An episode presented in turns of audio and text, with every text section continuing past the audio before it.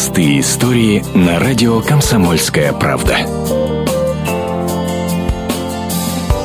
Эта история произошла в поселке Якушовка Костромской области. Щенок овчарки спас свою хозяйку от бойцового пса. Вета – достаточно крупная собака, но ей нет и года. Как-то 16-летняя Олеся Иванова, хозяйка Веты, вывела ее на утреннюю прогулку. На улице встретили здорового пса. Он шел прямо навстречу. Девочка решила повернуть обратно, в сторону дома, что называется, от греха подальше. Но пес бойцовой породы выскочил из-за кустов, успев обогнать Олесю и Вету. Овчарка в секунду бросилась защищать хозяйку. Пес вцепился зубами в нее и начал трепать. Перепугавшись, Олеся закричала и бросилась искать помощь.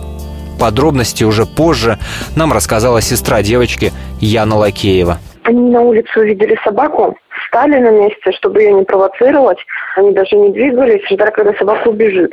Когда собака убежала, они решили вернуться домой, но псина потом вдруг резко выскочила из-за кустов и хотела броситься на девочку, но щенок в этот момент, э, девочка даже сама не поняла, как среагировал, проскочил между ними, вот, и псина вцепилась в него прямо в живот, начала трепать.